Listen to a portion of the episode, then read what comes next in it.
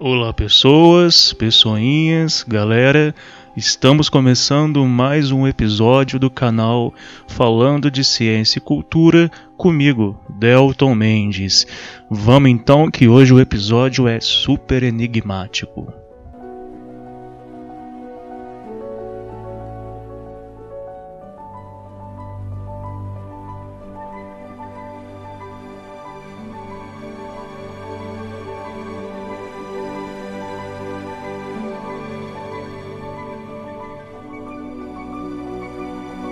O tema do episódio de hoje é extraterrestres existem, vida na Terra, fora daqui e exoplanetas. É, Para adentrar nesse universo, eu vou abordar a temática a partir de várias ciências, principalmente a astrobiologia, a biologia e a astronomia. Então convido vocês para ouvirem até o final, serem fortes, resistentes, porque esse tema de hoje é muito enigmático. Também gostaria de lembrar que ao final desse episódio eu vou ler novamente e responder duas das perguntas feitas por vocês nas interações que eu tenho realizado no meu perfil no Instagram. Dentre 33 perguntas que foram feitas semana passada, eu escolhi duas para trazer aqui no episódio e responder para vocês publicamente ao final dele. Então fiquem até o final, compartilhem esses saberes e seguimos aí na luta pela divulgação científica.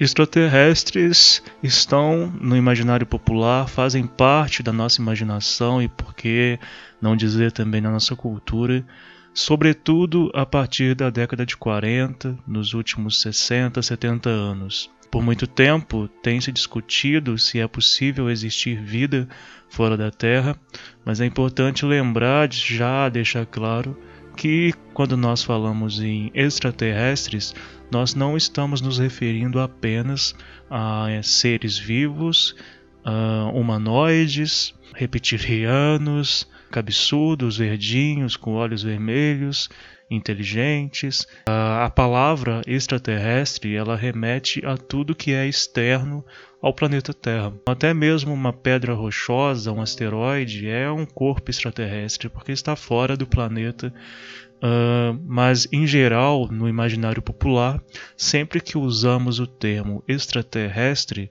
as pessoas já associam a ser vivo, mas seres vivos que têm ali uma cognição, têm uma inteligência e que conseguem se comunicar, tentam aí se comunicar conosco e que é possível até termos interações, como uh, nós percebemos aí na história do cinema, em vários e vários filmes nesses últimos 50, 70 anos.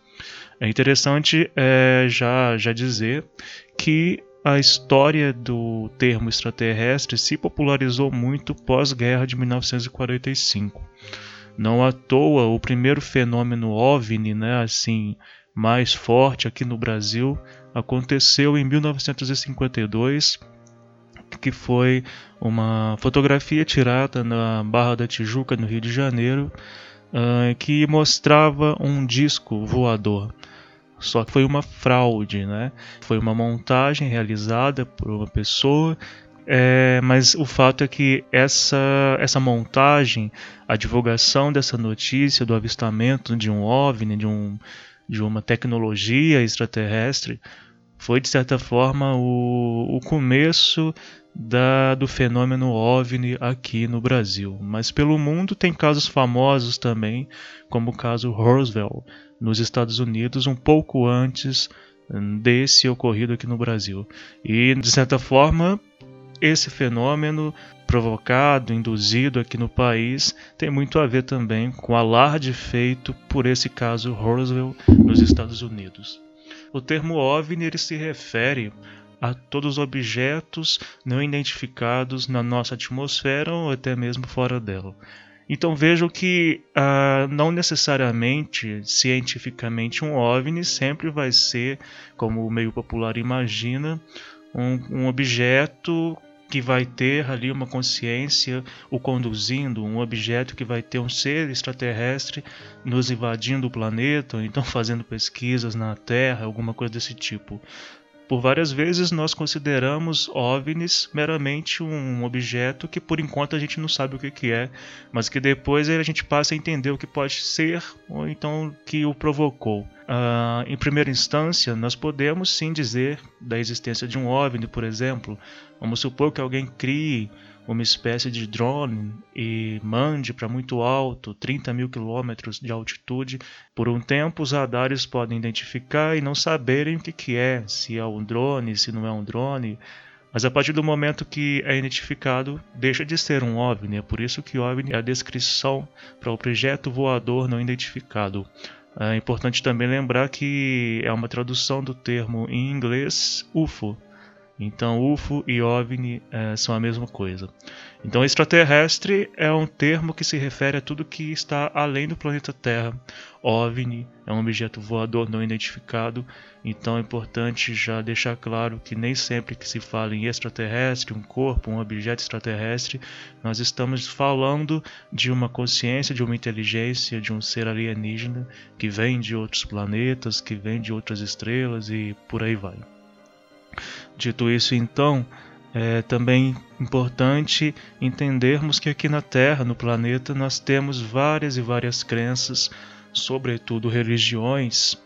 Eu estava pesquisando há pouco tempo sobre algumas seitas, algumas religiões, algumas doutrinas que acreditam que extraterrestres são seus deuses, por exemplo, e que um dia eles vão vir até a Terra e os levar e vão os buscar pelas minhas contas, é, eu pesquisei alguns sites aí do, do, mundo inteiro, são cerca de 25, 30 é, crenças, religiões, doutrinas que acreditam nisso. Então é interessante a gente também refletir sobre como que essa popularização aconteceu nessas últimas décadas. Para todo mundo que nasceu no final dos anos 80, década de 90, como eu, acho que recebemos muitos, muita, muita cultura uh, proveniente do cinema, proveniente da indústria cinematográfica, filmes que abordam a temática uh, de forma às vezes até muito abrupta e que acabam aí é, padronizando a ideia que nós temos sobre o que é um extraterrestre, sobre o que é um OVNI, sobre o que é inteligência fora da Terra. Bom, mas vamos entender um pouco melhor agora se é possível mesmo existir vida fora da Terra, se nós já identificamos alguma vida fora da Terra e vários outros aspectos aí dentro dessa discussão, inclusive exoplanetas.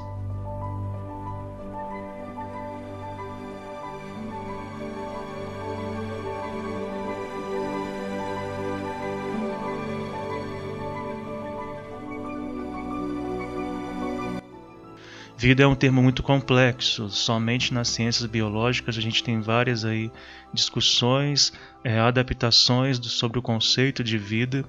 É interessante então a gente já, já estarmos abertos ao fato de que não temos um conceito fechado do, que é vida. Temos muitas discussões uh, interessantes, inclusive. Aqui no episódio de hoje não dá para aprofundar muito porque eu demoraria bastante. Mas o fato é que a vida aqui na Terra ela depende basicamente de alguns elementos químicos. Uh, na verdade, nós temos cerca de 26 elementos químicos que estão aí fundamentando todos os seres vivos, a formação basilar de todos os seres vivos. No entanto, uh, desses 26 é, elementos químicos, a gente pode destacar seis que são fundamentais, que são elementares, que estão em todos, todos os seres vivos e sem eles não existiria vida na Terra. É o carbono, o hidrogênio, o oxigênio, o nitrogênio, o fósforo e o enxofre. Esses elementos químicos associados de diversas formas, diversas moléculas, condicionam inclusive a formação da nossa macromolécula de DNA, que é como se fossem os tijolinhos elementares que ordenam e caracterizam os seres vivos. Bom, então esses seis elementos químicos ah, na história do planeta, eles se associaram e continuam se associando de formas muito diferentes e a partir das características elementares do planeta Terra e da evolução da Terra. É por isso que quando nós buscamos entender a vida fora do planeta, ou seja, na nossa própria Lua e outros planetas do sistema solar e até luas do nosso próprio sistema solar também, ah, nós consideramos exatamente esses elementos químicos porque já sabemos que toda, todo o universo é baseado nessa mesma lógica química, digamos assim. Uh, os elementos químicos em geral, menos o hidrogênio, o lítio, eles é, provêm da fusão nuclear em estrelas e do processo de expansão e explosão de grandes estrelas. Então não é errado dizer que todos os elementos químicos que constituem o seu corpo, constituem a estrutura de todos os seres vivos aqui na Terra, são provenientes da explosão de estrelas. Então vejam como que é interessante a gente refletir sobre o fato de que cada planeta, cada lua e o seu processo de formação se estão mais próximos ou menos próximos de sua estrela, e a história da existência, da evolução química desses planetas, desses corpos celestes, fundamentam as possibilidades de existir vida aqui na Terra, fora da Terra também. Então, por isso, a discussão sobre exoplanetas, que são planetas que orbitam outras estrelas além do sistema solar, é muito interessante para nós e nós vamos chegar nisso no final desse episódio.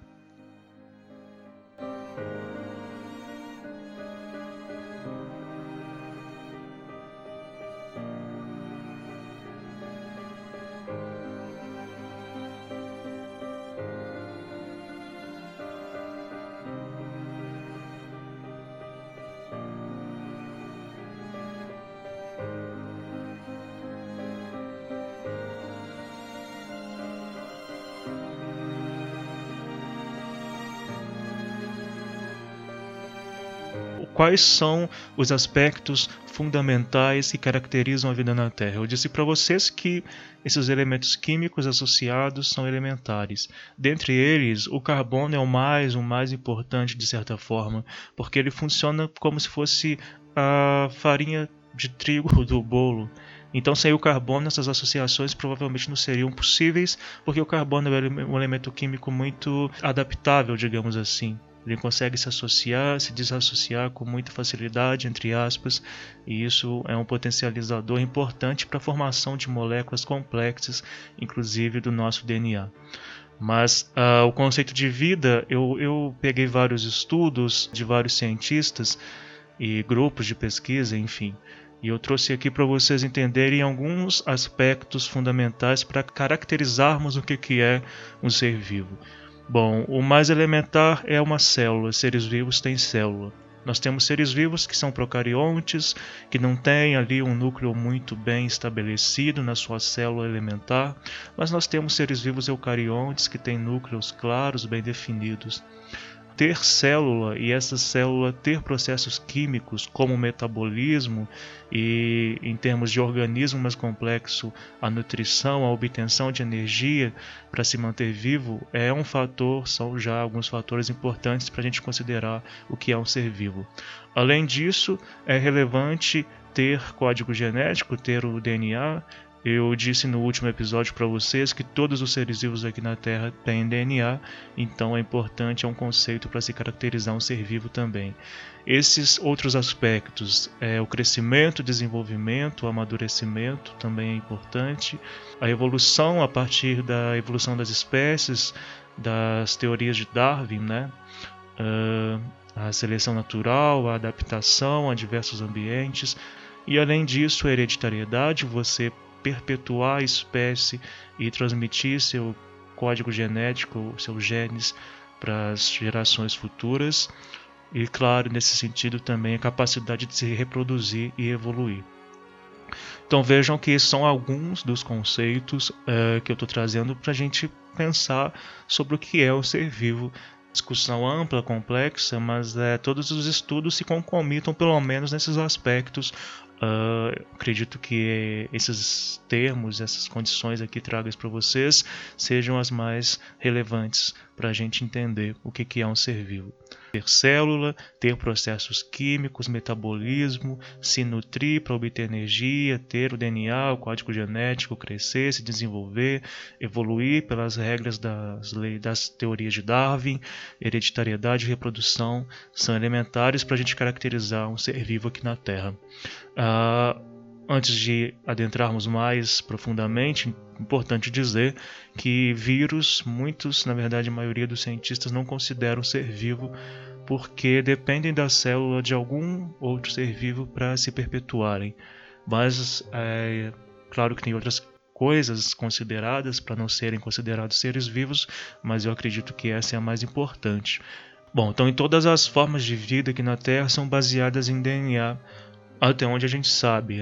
Todos os seres vivos que a gente conseguiu entender, mapear, catalogar, têm DNA. Então nós dizemos que todos os seres vivos aqui do planeta dependem, são constituídos a partir do DNA. Só que a pergunta que vem, é, já alavancando a discussão sobre vida extraterrestre, é: será que, se possível, se existir vida fora da Terra, será que ela vai ser constituída a partir de DNA? Será que ela vai ter DNA? Se partirmos do ponto de que aqui na Terra o DNA evoluiu quimicamente, que a vida evoluiu quimicamente há cerca de 3,7 bilhões de anos para cá, é muito possível que se houver um planeta em que se tenha as mesmas condições ambientais e evolutivas como a Terra, que tenham havido as mesmas condições para a evolução química desses, dessas moléculas complexas que eu citei para vocês, baseadas uh, em carbono, hidrogênio, oxigênio, nitrogênio, uh, enxofre fósforo e outros elementos químicos. Será que se não forem baseados em DNA, existe algum outro composto orgânico cujas moléculas contêm essas instruções genéticas que ordenam, coordenam o desenvolvimento, o funcionamento da vida? É, então, uh, não conseguimos, não sabemos a resposta disso. Galera, a ciência ainda não encontrou vida fora da Terra, nem mesmo em luas, nem mesmo em Marte, nenhum planeta aqui do Sistema Solar e quem dera também uh, em planetas fora do Sistema Solar, os exoplanetas. Uma coisa muito importante de deixar claro também é que quando nós dizemos que a ciência busca entender e encontrar vida fora da Terra, incluindo a nossa própria Lua, não significa dizer que nós estamos buscando vida inteligente. Significa dizer que estamos procurando quaisquer formas de vida, inclusive bactérias, principalmente, quem sabe aí arqueobactérias, vidas mais simples, digamos assim, entre aspas, que conseguem uh, existir em condições abruptas muito específicas uh, ambientais.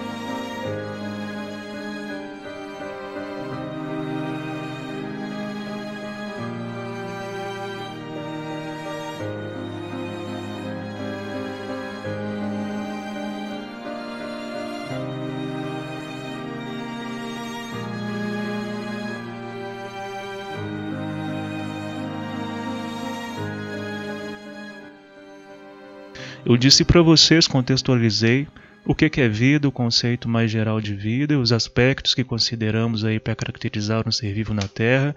Disse também que a vida inteligente é diferente de vida não inteligente, mas afinal, o que faz existir um ser vivo num planeta? Qualquer planeta pode ter um ser vivo? E a resposta é não. Sabemos que para que um planeta tenha vida, uma série de fatores precisam ser considerados. O primeiro deles é a estrela. Se um planeta orbita uma estrela muito grande, muito intempestiva, provavelmente nenhum desses planetas que estão na órbita dela vão conseguir é, desenvolver condições para a existência da vida, porque somente o processo de radiação, por exemplo, dessa estrela enorme pode ser um prejudicial. Agora, estrelas menores têm sido estudadas aí como grande potencial para abrigar planetas em sua órbita com capacidade para ter vida. É o nosso caso do sistema solar. A nossa estrela, o Sol, é uma das menores estrelas que a gente conhece e o planeta Terra está numa faixa que nós caracterizamos como faixa de habitabilidade.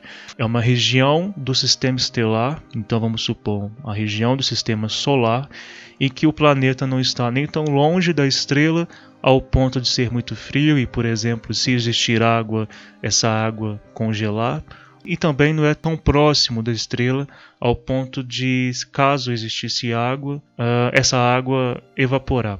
A Terra ela está numa zona de habitabilidade, nós não estamos nem tão longe da nossa estrela, mas também nem tão perto. Isso faz com que a água possa existir em estado líquido. E sabemos que a vida na Terra surgiu a partir da água. Quando a ciência moderna olha para planetas externos à Terra e tenta entender se neles é possível existir vida, um dos aspectos mais fundamentais é pensar, refletir e fazer pesquisas sobre se existem condições para abrigar água e, a partir disso, abrigar seres vivos. Além disso, nós temos uma série de outros fatores que são fundamentais para nós dizermos que se um planeta possui condições de abrigar a vida. Além da proximidade da estrela, da existência de água, também é muito importante que haja um campo magnético. O campo magnético terrestre, ele é calcado, ele é fundamentado do nosso núcleo pastoso e muito quente, baseado sobretudo em ferro que está em movimento. Esse núcleo em movimento extremamente quente, ele produz o campo magnético e esse campo magnético nos protege de radiação, raios cósmicos vários. Então, sem o campo magnético, provavelmente nós não existiríamos. Além disso, nós temos outros vários aspectos, como a existência de oceanos, uma rotação mais leve do nosso planeta, como eu disse no último episódio, muito favorecida aí pela existência da nossa Lua. Nesse sentido, é possível a gente refletir sobre planetas vizinhos, como Vênus e como Marte.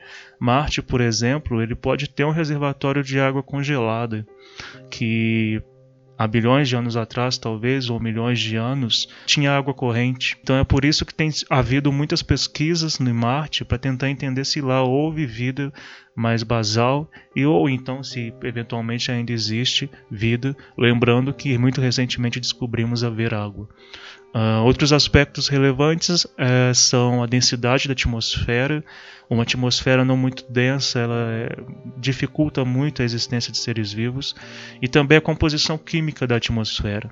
Isso tudo ligado também aos oceanos, favorecendo o clima. Então, um clima uh, relativamente estável é importante para existência e evolução complexa da vida, a presença de continentes. Então vejam que nós temos aí vários e vários aspectos, tem vários outros que eu nem citei aqui, para vocês entenderem que não é porque estamos pesquisando planetas fora do sistema solar que automaticamente todos eles vão ter vida. Então esses planetas externos ao sistema solar nós chamamos de exoplanetas.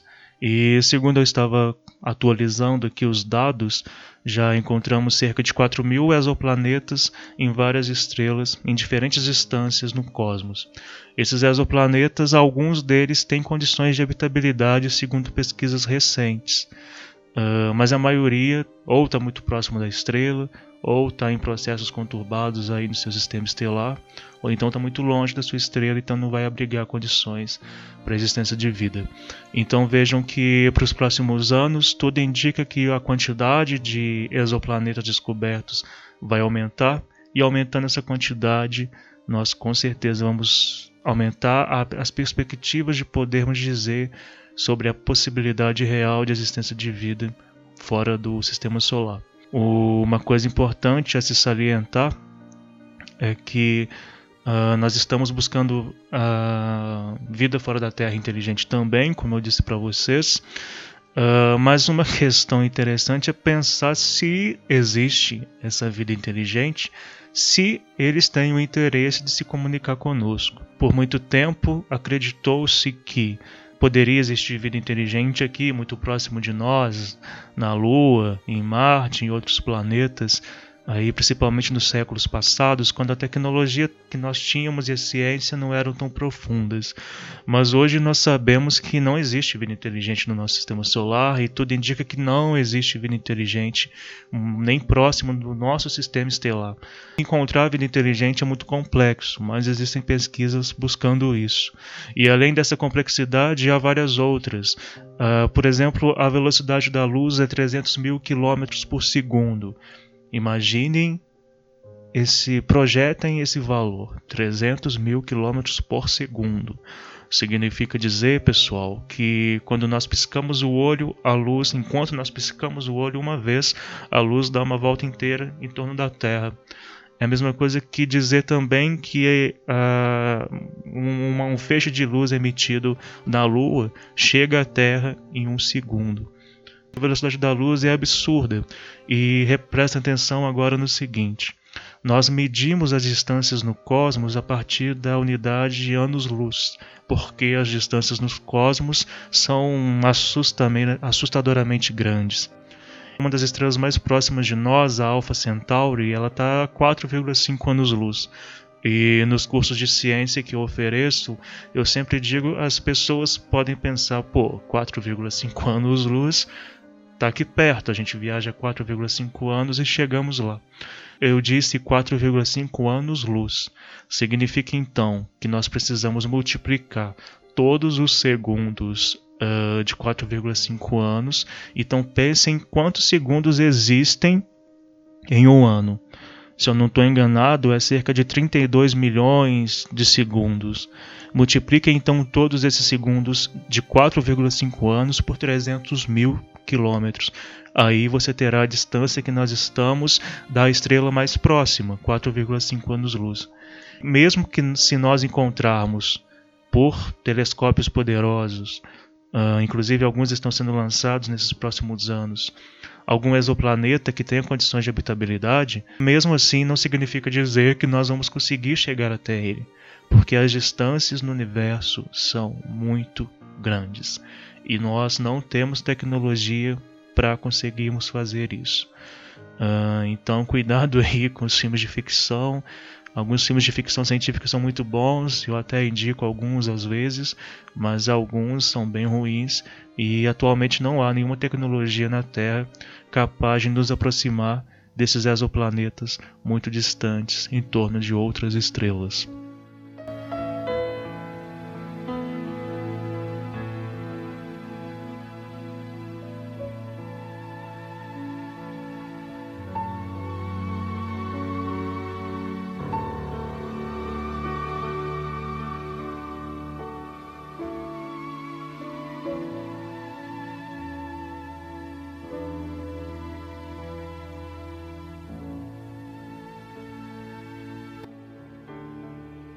Eu disse então para vocês que nós estamos buscando aí vida inteligente e vida não inteligente, qualquer forma de vida fora da Terra, há bastante tempo e hoje em dia há muitas e muitas pesquisas responsáveis e competentes buscando vida aqui no sistema solar, vida não inteligente no sistema solar e vida inteligente também aí fora do sistema solar.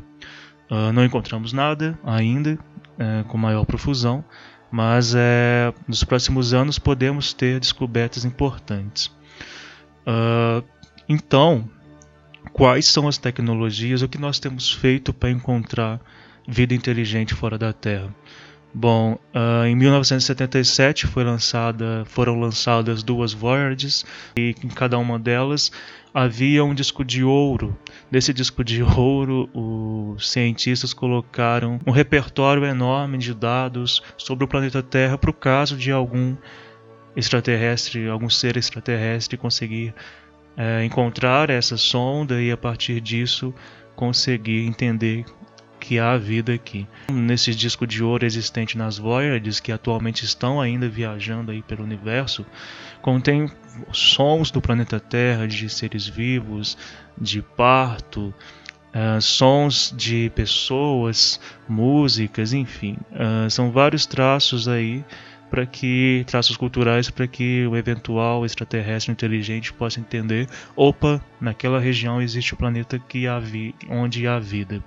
Atualmente nós temos alguns radiotelescópios, como o radiotelescópio de Arecibo, uh, aqui em Porto Rico, que é enorme, que uh, foi projetado e desenvolvido principalmente para captar ondas de rádio, que provém aí de outros lugares do universo.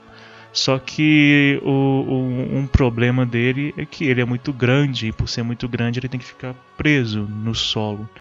Fora isso, a China construiu o FAST, é o radiotelescópio maior que existe no planeta e que também tem o mesmo objetivo de analisar é, ondas procedentes do espaço para ajudar na compreensão do universo e também buscar vida inteligente. Então, nesse caso do, desses radiotelescópios, é importante dizer que eles são construídos especificamente a partir da, da hipótese de que se existem vidas inteligentes, elas têm capacidade de ouvir, de captar ondas de rádio, de entender comunicações complexas, sistema binário, por exemplo, e a partir disso poderiam nos mandar um sinal de retorno.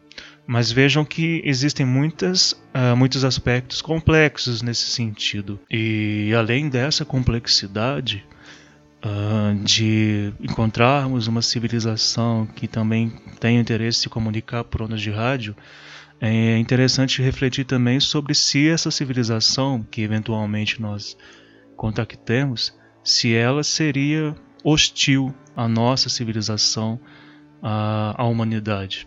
Nós sabemos pela história aqui da, do, da humanidade na Terra que várias civilizações aí entre aspas mais evoluídas ao encontrarem com outras, acabaram sempre humilhando, hostilizando, escravizando, enfim, provocando processos de dominação social, extermínio e nada positivos né, em termos de humanidade. Então, vai que nós encontramos uma, uma, uma sociedade, uma civilização extraterrestre que é muito mais evoluída, tem muito mais tecnologia, e aí encontrando ela, ela nos escravize, por exemplo, ela domine o planeta Terra, ela o, o diminua e utilize os nossos recursos naturais. Uh, vejam que é uma, não é uma discussão infeliz, não é uma discussão desnecessária. É uma discussão, sim, de cunho inclusive bioético que nós precisamos ter. E dentro de tudo isso, afinal de contas, nós estamos tratando o nosso planeta de uma forma tão ruim, estamos denegrindo tanto uh, diversos aspectos aí de biodiversidade, ecossistemas, recursos naturais. Será que não seria mais importante nós buscarmos alternativas para manter a vida aqui na Terra em equilíbrio, ao invés de buscarmos aí contato com civilizações externas ao planeta que nós nem sabemos se poderão ser benéficas, se poderão ter uma relação positiva com a nossa espécie e também com todas as outras espécies uh, do planeta. Então vejam que não é uma discussão uh, isolada, é uma discussão interessante de se fazer e que por isso, para nós aqui nesse canal, é relevante também para filosofarmos, refletirmos aí e lançarmos perspectivas. Bom, pessoal, uh, eu encerro esse tema do episódio de hoje e agora vamos para a resposta das duas perguntas do episódio passado, feitas no, no meu perfil do Instagram.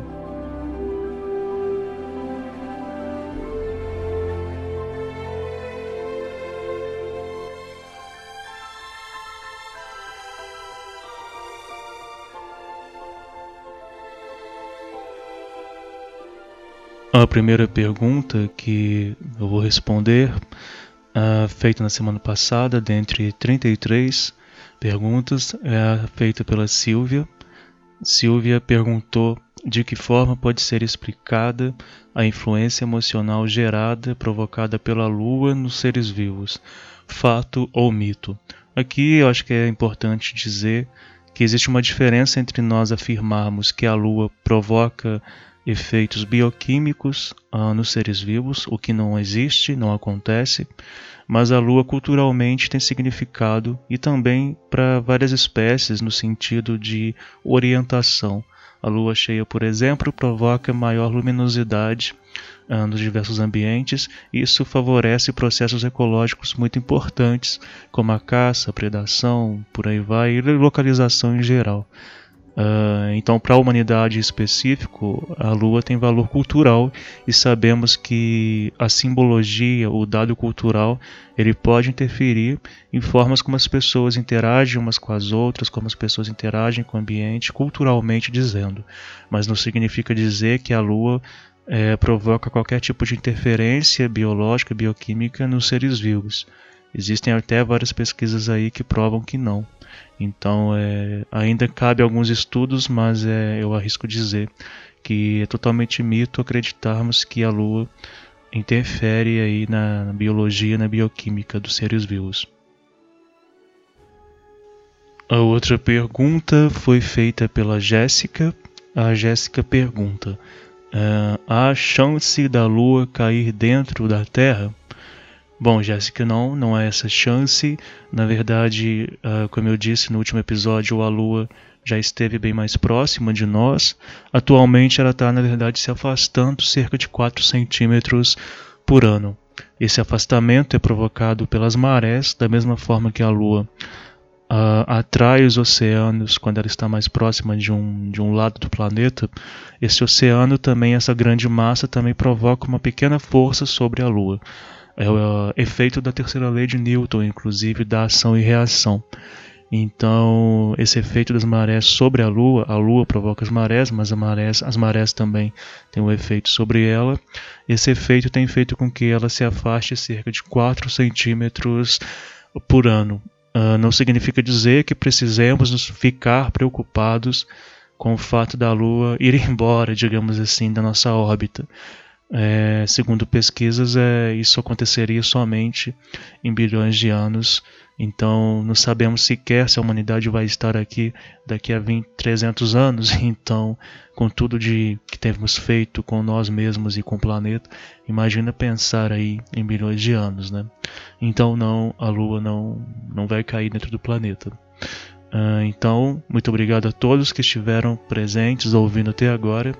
Peço mais uma vez que se interessarem, divulguem para os colegas, para os amigos, para os familiares e seguimos aí nessa luta pela divulgação de ciência. Grande abraço e até breve.